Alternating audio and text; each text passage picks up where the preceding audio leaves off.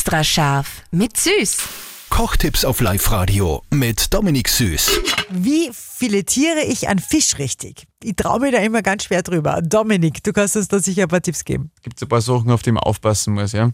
Wenn du den Fisch vor dir hast, dann schneidest du mit dem Messer einmal bei der vorderen äh, Flosse, die was neben der, neben der Kieme ist quasi, da schneidest du dahinter Richtung Kopf ein, dass du wirklich alles erwischt und dann drehst du das Messer einmal und dann fährst du wirklich unten am Rückgrat entlang, an der Wirbelsäule, wie man bei uns Menschen sagt, fährst du entlang. Und da ist wichtig, dass das Messer gut schneidet und du immer gegen die Wirbelsäule drückst, dass du das Fleisch wirklich ähm, nicht zerschneidest quasi. Genau, und dann ziehst du einfach bis hinten durch, drehst den Fisch einmal um und auf der anderen Seite wieder genau das gleiche. Das ist ja einfach. Genau.